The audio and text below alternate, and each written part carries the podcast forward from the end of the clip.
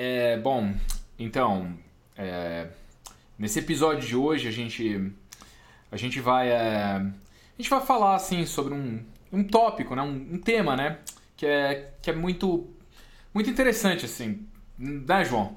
Vamos tagarelar?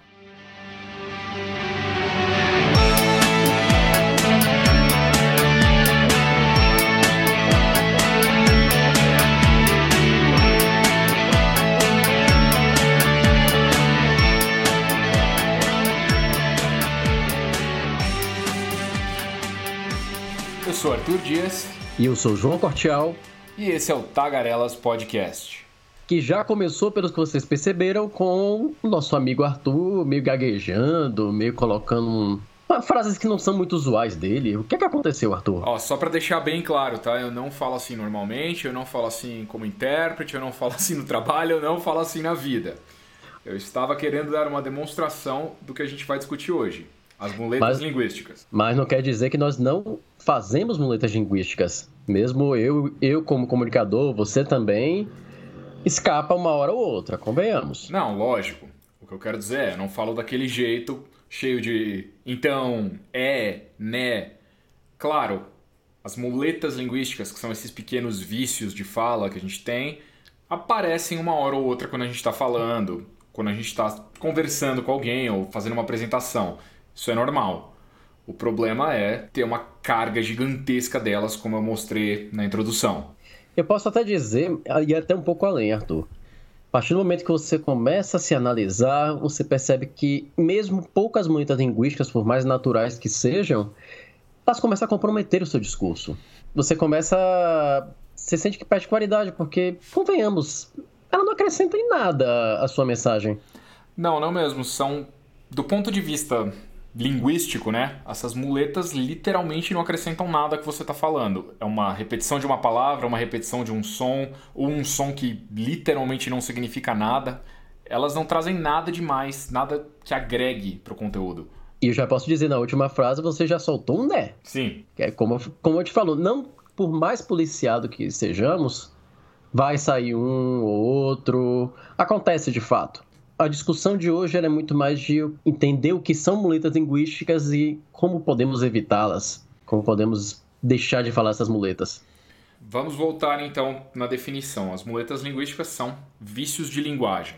São sons que a gente usa para preencher momentos da fala quando a gente está em dúvida, ou quando a gente não sabe como vai falar, ou por algum outro motivo de insegurança mesmo. Ela pode, pode até dizer que quanto mais muletas nós colocamos, parece que a gente fica mais inseguro, parece que nosso discurso fica mais inseguro, nós transmitimos mais insegurança. Você concorda?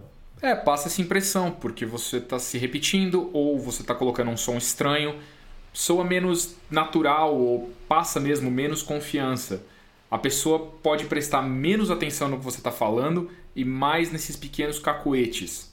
Exato. Eu só imagino uma situação, você falando com aquela pessoa que você se apaixonou, você perguntou, você me ama? E ela, é, é, João, pô, não vai rolar. Isso é história pessoal, João? Ah, quem nunca passou por isso, meu querido? quem nunca passou por isso? Verdade, verdade.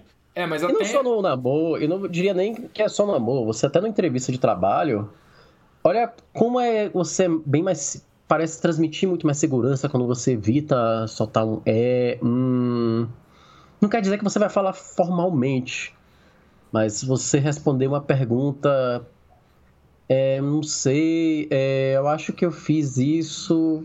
Parece que você vai hesitar em falar. É exatamente isso que transmite. Ela transmite uma hesitação. Você está procurando alguma coisa para preencher um vazio, que pode ser um vazio real no seu discurso, algo que você não sabe o que falar, ou simplesmente um, você está sendo perfeccionista, não quer deixar uma pausinha, um espaço em branco por nervosismo, seja lá o que for, e enche a sua fala com esses sons. Quando não, a cabeça realmente dá um branco e você não lembra mais o que ia falar e coloca qualquer som que tiver na cabeça. É. O, os intérpretes, a gente brinca muito que quando você está fazendo essas muletas, você está pensando de boca aberta. Porque em vez de você ficar em silêncio e deixar o pensamento clarear e pensar no que vem a seguir, qual é a próxima frase, a próxima palavra, você começa a fazer um monte de ruídos. Isso só polui o discurso. E quando falamos de diluídos, são diversos exemplos. Vamos colocar. Uh, hum, né... Você lembra de algum que você achou curioso, Arthur? Ah, não sei se curioso, mas vale a pena exatamente elencar os mais comuns, que são esses que você mencionou, é, um, e outras coisas também que a gente faz. Prolongar uma palavra, prolongar uma sílaba estranha, falar. Até usando o próprio então de exemplo. Então. Pois é. Dá uma prolongada num som que não tem sentido. Que eu vejo. Encaixa. Eu vejo muita gente que quando vai falar inglês dá aquela prolongada no so. Yeah! O so é, é um mesma. clássico do inglês. É o então, traduzido literalmente e que acaba cumprindo a mesma função. Começar uma frase que você não sabe bem como vai começar, e você fala so e segue adiante. Eu quando eu, em inglês, esse é um dos meus favoritos em conversas. Eu vou confessar que é um dos que sai com maior frequência. eu preciso me, me averiguar para saber o quanto eu falo sou. Eu era uma pessoa que falava muito né no final das frases. Eu dizia, Arthur, eu concordo com isso. E o que, que você acha, né? Sempre conectando com um né ali para reforçar Exato. a pergunta. E, e você não percebe que você fala uma coisa dessa. Você solta, tudo bem. Quanto mais acostumados a falar, a discursar, você começa a prestar mais atenção.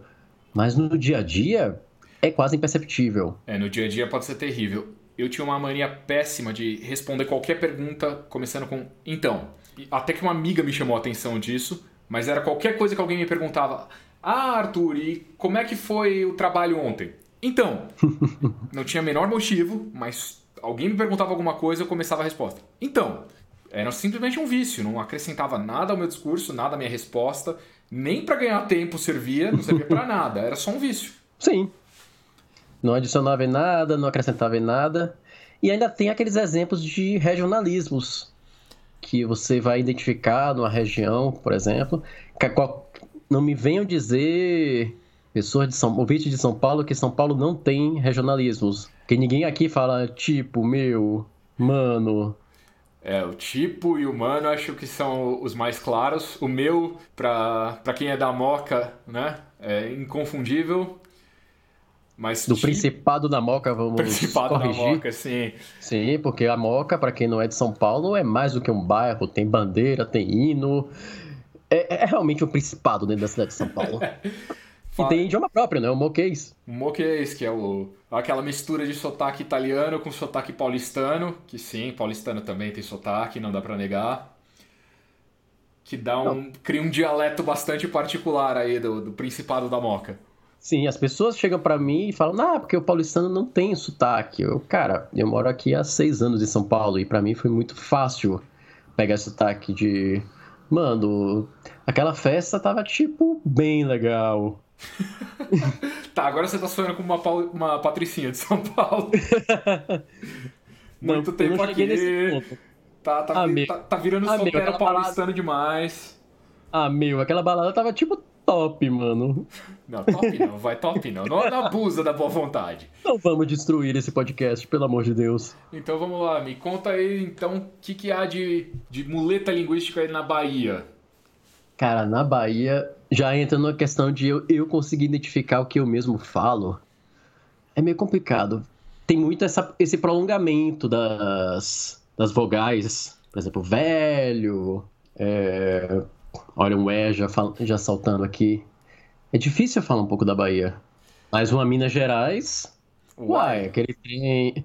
Aquele trem ali, só. Não, tre trem é o genérico mais importante do Brasil. Porque trem Exato. pode significar qualquer coisa. Sim, sim. Mas o why, ele vem. Ele parece que é, é que nem o seu então. Ele acompanha e inicia qualquer frase, independente do que você vai falar. Se é uma pergunta, se é uma exclamação. Pode fechar qualquer frase também.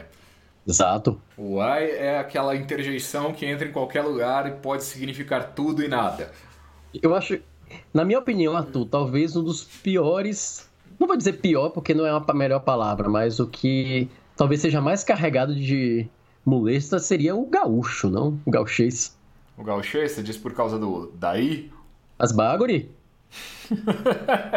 Dá uma caminhada lá na, no Guaíba, tri legal daí. Eu lembro que rolou algum tempo numa das comunidades de tradução o... Tinha um dicionário também do dos hábitos do, de Curitiba, que tem um vocabulário muito específico e tinha também várias muletas de lá. Consegue lembrar de alguma? Ah, tô tentando, mas o guri aparece bastante como muleta, com um simples vocativo, pô, guri, ou guria. Hum? Então, mas qualquer... concordando, por exemplo, o bar de, do gauchês seria uma muleta, só que você não vai ouvir ninguém em São Paulo falar um bar, a menos que a pessoa tenha sido criada no Rio Grande do Sul. Verdade. É uma muleta muito regional. Exato. Da mesma forma que o tipo de São Paulo, que apesar de não ser um som, ele entra no vício de linguagem, logo ele é uma muleta linguística, você não vai ouvir no Rio de Janeiro, você não vai ouvir no Recife, em Salvador. Ele é muito específico daqui de São Paulo. Verdade. E o vice, que surge muito em novela de, com o pessoal do Nordeste? Sabe? Bastante. De que região do Nordeste seria? Eu diria que é todo o Nordeste, exceto Salvador. Salvador eu sempre falei que é uma língua diferente. Entendi. O, mas se você vai para o interior do estado da Bahia, ele já fala esse, o, o nordestês muito semelhante ao que você vai encontrar no Pernambuco, na Paraíba, não vou dizer igual, mas até os hábitos das pessoas são muito parecidos. E, esse, e o vice, o vice eu, eu vi muita gente na Paraíba falar. Entendi. E também é um vício de linguagem, ele não acrescenta nada Exato. no discurso, né? Ele... Você pode dizer que alguns desses têm uma função que na linguística é a função fática, ele mantém o canal de comunicação aberto. Mas muitas vezes eles realmente não estão acrescentando nada, não estão fazendo nem isso. Estão só como um ruído. Exato. Imagina, inclusive, na comunicação. Agora vamos a um outro extremo. Você quer falar de uma maneira mais formal com a pessoa. Pô, você vai diminuir muito a sua autoridade, você vai passar uma imagem de despreparado, é, querendo ou não. Quanto exatamente. mais muletas você coloca no seu discurso. Volta a questão de que elas tiram um pouco. Se não a segurança de fato, elas tiram pelo menos o aspecto de segurança, o aspecto de confiança. Exato. E cria uma distração. Eu lembro de um professor meu do colegial, professor de química, tá? O cara terminava todas as frases dele, não só terminava, ele colocava no meio também pessoal. Então, pessoal, o exercício que a gente vai fazer agora, pessoal, é com a tabela de Linus Pauling, pessoal. De colocar literalmente na mesma frase pessoal três vezes em três pontos, para abrir no meio e para fechar. O que, que aconteceu? O pessoal começou, de zoeira, a anotar na aula quantas vezes ele falava pessoal. Chegar a um recorde, sei lá, de 200 vezes numa aula dupla ali. Uma hora e 40 de aula e o cara falou 200 vezes pessoal. Você acha que alguém estava prestando atenção em alguma coisa de química, tabela de Linus Claro que não. Química orgânica, sei lá. Não, a gente estava prestando atenção enquanto ele estava falando pessoal. muito mais divertido. Eu tive uma história muito parecida. Eu tive com um professor de literatura e eu lembro que ele falava muito na verdade. E aí e eu comecei a perceber isso num evento, aqueles, sabe aqueles eventos show que terceiro ano tinha muito, né? Aquelas aulas shows, queria lá fazer uma palestra, palestra aula. Certo. Foi durante uma hora eu come... eu resolvi começar a contar.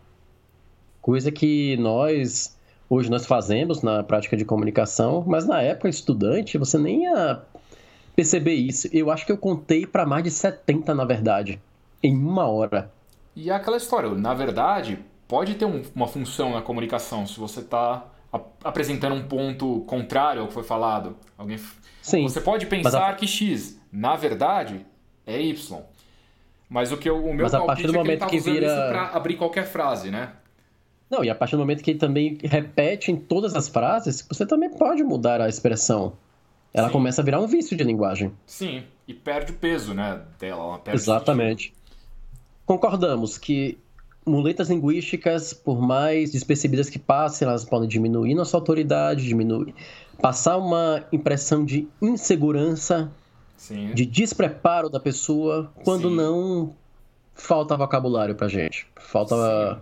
palavras para dizer, para complementar a ideia que nós queremos passar. E bato na tecla de que distrai a pessoa. Outro exemplo que eu tenho, um intérprete que quando fazia tradução consecutiva, né, tava lá falando depois do palestrante, ele ouvia o palestrante, tomava notas, era um excelente intérprete, só que toda frase ele começava então, e aí falava que o palestrante tinha falado antes dele. As pessoas param de prestar atenção no palestrante, na palestra e prestam atenção no então, porque elas ficam esperando, vira uma piada, vira uma coisa engraçada. Tira o foco. Agora me veio uma curiosidade, você como intérprete de eventos, quando você pega uma pessoa dessa que tem muita muleta linguística, você traduz todas as muletas linguísticas? Não. Nenhuma, se possível. A nossa ideia é limpar o discurso o máximo possível, inclusive para ajudar o intérprete, ajudar os profissionais que estão ali na cabine ou ali no palco junto com o palestrante. Porque não, não tem sentido, não está acrescentando nada no discurso do palestrante. Não é um conteúdo que vai fazer falta, muito pelo contrário. Então, a gente aproveita para reformular melhor o pensamento, aproveita para ter um espaço ali para reconstruir o que a gente está falando, para organizar as ideias, em vez de cair nessas armadilhas que o palestrante está caindo. Não querendo fazer propaganda, mas já fazendo. Quando você for num evento que tiver tradução simultânea, prefira ouvir o tradutor, porque ele vai fazer um discurso até melhor do que o próprio discursante. Pode ser, tem muitos casos que isso realmente acontece, que a gente tenta aí dar aquela limpada de palestrante que ou se repete ou que realmente tem muita muleta e a gente dá essa segurada e põe o pé um pouquinho no freio e enxuga o discurso dele. Como se isso fosse possível em todos os momentos, mas nós fazemos o melhor que nós podemos. Exatamente. Ok, sabemos agora do problema, sabendo que ele existe. O que fazer agora para se livrar dessas muletas e andar sem muletas, ter um discurso mais limpo, ter uma fala mais limpa? Bom, se livrar eu acho que é que nem qualquer outra coisa utópica, né? Você nunca vai conseguir, mas tem que ser a meta. 100% nunca vai conseguir. É praticamente impossível. Você vai tropeçar, você vai ter um segundinho ali que você não sabe exatamente qual é a próxima palavra e que você vai esquecer que devia simplesmente deixar em silêncio e você vai enfiar uma muleta. É normal. Eu, eu diria que a primeira dica que eu posso passar para nossos ouvintes tentar gravar a si mesmo, seja em áudio, seja em áudio e vídeo, e começar a rever esses. a rever a sua própria performance. Eu fui descobrir que eu falava muito né, eu gravando um vídeo para uma, um processo seletivo, e eu, caramba, toda fala que eu termino é com né, né. E eu não, eu não tinha ideia dessa. que isso acontecia. Eu concordo. Se gravar é excelente. Pode ser extremamente traumático nas primeiras vezes, porque você não faz ideia do quanto você fala e você pode ficar em choque é um risco. Mas é uma ferramenta aí para você conseguir se, se, diagnosticar e começar a se policiar muito boa. É um bom primeiro passo. Fora que tem pessoas que não se imaginam, eu digo, gente, eu falo assim mesmo, eu tenho essa voz de fato, pode ser realmente traumático. É, a primeira experiência de se ouvir gravado pode ser bem difícil, mas acho que hoje em dia quase todo mundo já se gravou em mensagem de WhatsApp ou em algum vídeo ou alguma coisa, então... Um story de Instagram, qualquer Exatamente. coisa. Exatamente. Então aproveitar essa ferramenta aí aqui, o celular grava, o computador grava, tudo mais. Se grave, ouça o que você está fazendo com atenção para ver quantas muletas você está usando, se realmente está sendo algo absurdo, se é pouco. Sempre vai ter espaço para melhorar, mas para já ter uma noção inicial de em que pé você está. E vale dizer, pode ser tanto apenas áudio como áudio e vídeo. Sim. Se puder fazer áudio e vídeo, tanto melhor. Digamos que você precisa, você vai fazer uma apresentação sua na faculdade, no trabalho Tenta gravar antes. Faça uma gravação sua, analise como tá. Você não somente vai poder melhorar o próprio, as suas próprias falas, as suas próprias ideias, da maneira que você vai passar, como você vai começar a perceber essas muletas de alguma forma.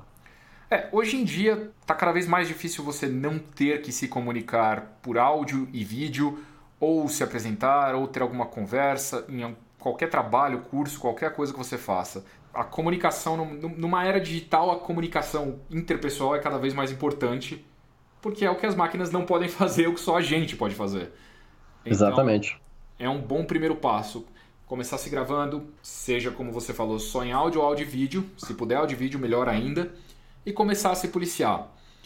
Saber o que você está fazendo vai ser um bom primeiro passo para pensar em estratégias para combater isso que você começa já a perceber que muletas suas são mais proeminentes, que onde elas acontecem mais, Exatamente. o que acontece mais. Exatamente. E aí já entramos na nossa segunda dica, que é prestar atenção no que os outros falam.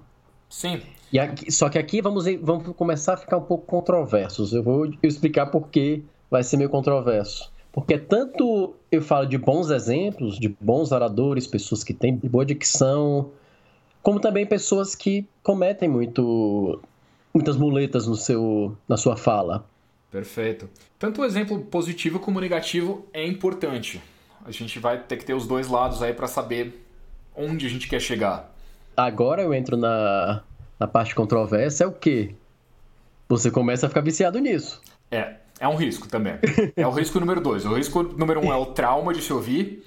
O risco número dois é você começar, todo evento que você vai, todo vídeo que você assiste, começar a ficar analisando a pessoa falando e ver se ela gagueja, se repete, se ela faz sons desnecessários.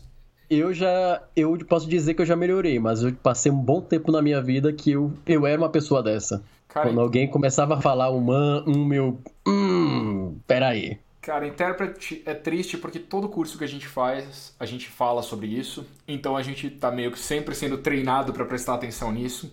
Quando você tá ali na cabine, você tá olhando pro palestrante e se adaptando ao discurso dele, então você tá julgando constantemente, vira uma prática meio que da vida mesmo. Eu diria uma prática doentia, que é, é quase uma doença, a depender. Eu não disse que é eu saudável. me lembro, eu me lembro uma empresa que eu trabalhei, Arthur, eu conversava com o presidente da empresa, o cara emendava um E por segundo. Eu não conseguia prestar atenção em mais nada. Eu, eu aquilo me doía o coração de uma maneira que eu, eu faltava me contorcer no meio da sala. Ele fala, é. Porque o nosso planejamento para o próximo ano é. E aí, João, é. Para, pelo amor de Deus! É, é difícil lidar com isso quando você tá ciente. Você vira um ser humano chato, não dá pra negar. Mas vamos você lá. Vira, você fica aquele cara realmente contando tudo de todos. Isso. Não vou dizer que todo mundo tem esse, esse problema, mas a depender de quando você começar a fazer essas contagens, essas percepções, elas vão te incomodar um pouco mais do que o normal. Sim. Isso é fato. Mas se, se elas começam a te incomodar um pouco mais do que normal, é porque você também já começou a se policiar de alguma forma a não soltar essas muletas. E que estratégias você usa, João, para você tentar evitar? Eu sempre procuro, um, me gravar. Eu acho que é uma das primeiras coisas que eu comecei já a fazer. Também pedir o feedback de pessoas. Se eu, por exemplo, vou fazer uma apresentação e eu conheço alguém que trabalha com linguística, eu digo, olha, e não só alguém que trabalha com linguística, mas alguém que possa pelo menos ter uma escutativa mais, mais desenvolvida. Eu digo, cara, eu soltei muito, muita expressão, muito ruído desnecessário. São pessoas que podem te ajudar também. Sim. A terceira que eu coloco, Arthur, é o uso de pausas. Eu comecei ao invés. Quando eu sentia que, eu, que a ideia começava a faltar, eu preferia dar aquela pausa e aí retomava o assunto. Não quer dizer que eu vou ficar parando toda hora, o que eu quero dizer, mas o fato de eu conseguir cadenciar melhor as minhas ideias, eu consigo pensar melhor e eu já não caio naquela questão do nervosismo e da falta de vocabulário. Era aí Ela... mesmo que eu queria chegar. A gente fica com medo, às vezes, quando a gente está conversando, se apresentando, de deixar o silêncio. Parece que ele é muito assustador, parece que ele é muito longo, parece que é terrível fazer isso. Mas não, as pausas também são uma parte do discurso, uma parte muito importante do discurso, e é normal. Alguém te fez uma pergunta? Ouve, respira. Aí você começa a responder para você não começar com então, na verdade, ou algum, alguma outra muleta. Tem a velha estratégia. Repete a pergunta que a pessoa fez. Ah, essa pergunta sobre tal, tal, uma pergunta muito boa. Elogia a pergunta. Verdade. Todos aqueles Verdade. velhos truques de palestra servem. Eles vão te ganhar um tempo para você pensar, para você respirar. Concordo 100% e me ajuda muito esse o silêncio. Claro, você, volto a repetir, você não vai ficar toda hora parando, senão você vai ser aquela pessoa que tem um ritmo de fala, Deus do céu, que você poderia falar em 10 segundos, você vai levar 2 minutos. Com silêncios e mais silêncios. A menos que você seja aquele narrador de de, drama, de novelas de drama. Ou Cid Moreira narrando a Bíblia. Exatamente. Você não vai usar tantos silêncios. Mas eu até gostei de um comentário seu, Arthur, hum. sobre a, a, utilização do silêncio numa, numa apresentação. Não vou dizer só em discurso. Ele te ajuda, inclusive, a enfatizar a mensagem que você quer colocar. Sem dúvida. Da mesma forma que você tem no texto escrito aí ponto, ponto e vírgula, vírgula, o que dá esse ritmo na fala são, vão ser exatamente esses momentos de silêncio, essas pausas que você vai encaixar. Uma pausa bem usada pode ser melhor do que várias e várias frases. Exato. Principalmente aquela pergunta-chave que você quer provocar uma pessoa. Exatamente. É, são aqueles dois, três segundos que você deixa a pessoa refletindo sobre a ideia, assimilando melhor o que você passou, e aí você volta e continua a falar. Isso, quando você lança uma provocação, quando você faz uma chamada à ação, quando você convida as pessoas a ou uma reflexão ou a fazer alguma coisa, deixa aquilo ecoar na sala, ecoar no ambiente que você está. Deixa aquele silêncio ali render um pouco mais, em vez de você querer preencher com algum ruído. Exato, e te dá também tempo para você pensar melhor no seu raciocínio. Então, toda essa parte que conversamos, de você faltar vocabulário, de você até pode estar nervoso, normal, mas você já vai transmitir muito menos insegurança na hora de falar. Sim. Quando você sabe usar esse silêncio. Sem dúvida. Você pode transformar um momento que você faria parecer que você não sabe o que vai falar em um momento em que você está dando uma ênfase ou que você está deixando as pessoas pensarem. Ou simplesmente uma pausa vai soar mais natural do que um é. é ou até mesmo ruídos sem nenhuma sílaba. Você fazer aquele ruidinho que é o. Fonoaudiólogos, pessoal que trabalha com voz chama de fry, que é o. Uh, que é, tem gente que faz isso, quando não sabe o que falar e literalmente pensa de boca aberta. São aquelas coisas que você está nervoso e você não percebe. Volta aí a importância de se gravar na hora do, do vamos ver, na hora de você estar tá conversando com alguém importante, na hora de estar tá se apresentando, de estar tá dando uma palestra, é difícil prestar atenção em tudo isso. Você tem que se preparar antes. Isso tem que virar uma coisa que você tem uma preocupação diária, nos momentos que você está tranquilo, nos momentos que você não está naquele estresse ali todo, para você conseguir trabalhar isso e virar uma coisa automática. E se você é uma, tem uma apresentação, então algo que você precisa preparar com antecedência, nada mais justo você utilizar dessas artimanhas para melhorar o seu discurso, melhorar a sua fala. Você tem, não vou dizer todo o tempo do mundo, mas você teve tempo para se preparar para fazer aquele tipo de abordagem. Ou até algo que seja rotineiro seu, por exemplo, trabalho com vendas, preciso ligar muito para clientes, então é algo tão rotineiro, eu preciso me preparar mais. Mas João e Arthur, e fala de proviso. Também conta.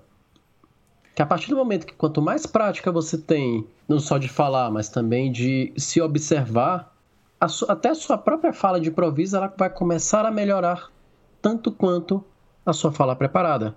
Óbvio, quanto mais preparo eu tenho, menos susceptível eu estou de usar uma muleta, saltar mão, então. Mas não quer dizer que minha fala de proviso ela também não, não se influencie, não se beneficie dessa minha preparação, desses meu, dessa minha prática maior em evitar essas muletas. Sem dúvida, sem dúvida. Prática faz a, a perfeição, né? Perfeição não existe, se a gente correr atrás só dela como meta final, não vai dar certo. Mas a gente pode deixar a meta top que está sempre ali buscando melhorar. Um é a menos que você fizer seu, na sua fala aí já vai melhorar.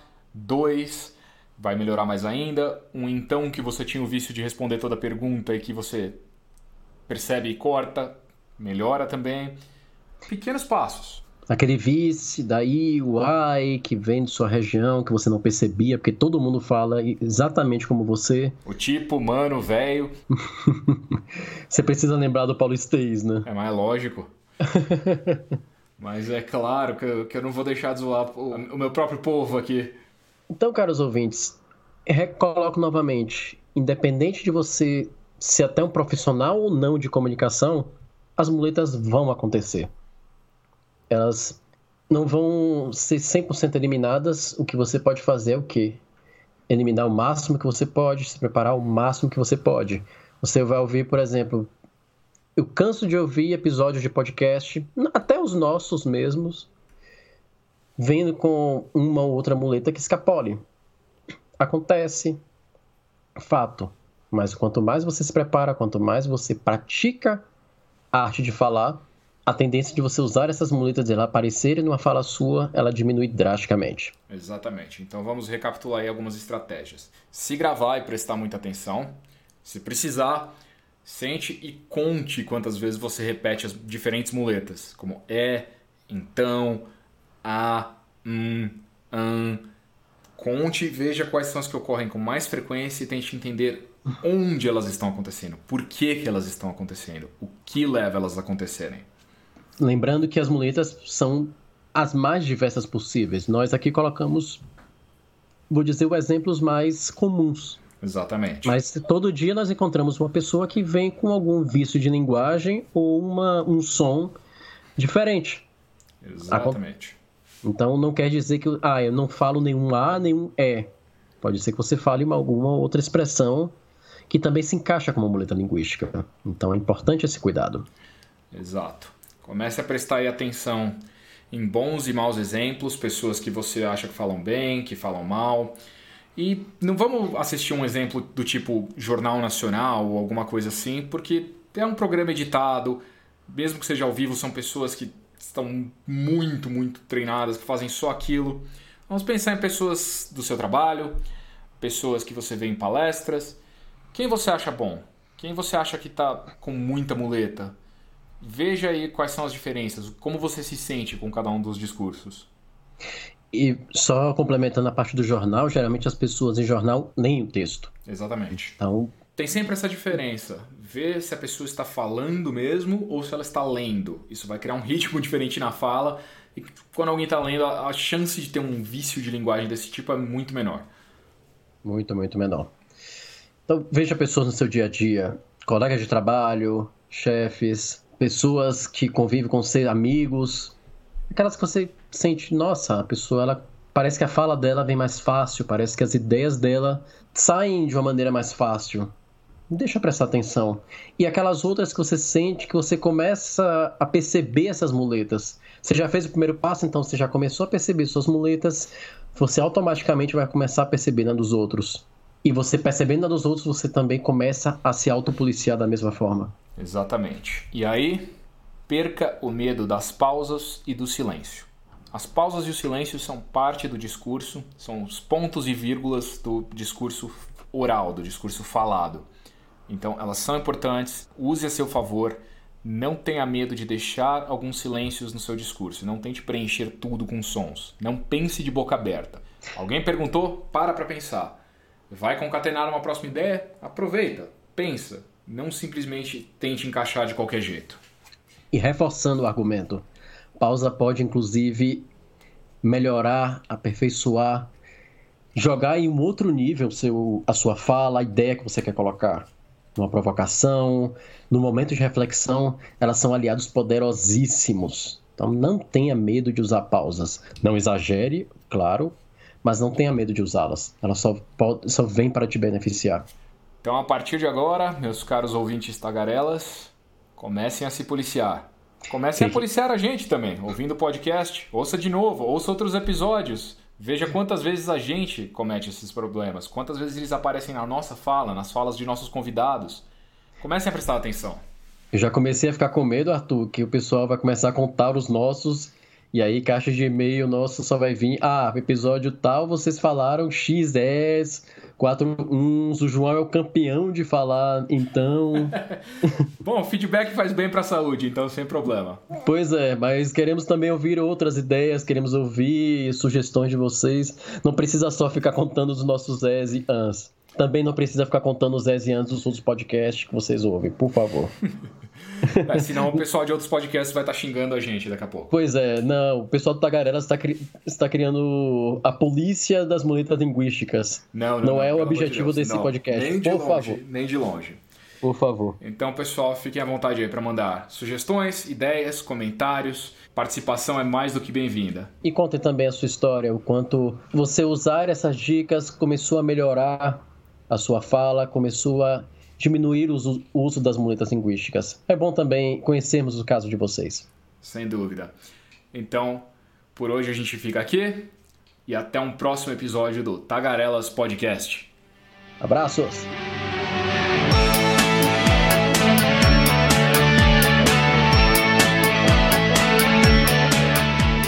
Tagarelas Podcast é uma produção de Verbalize e King Tradução.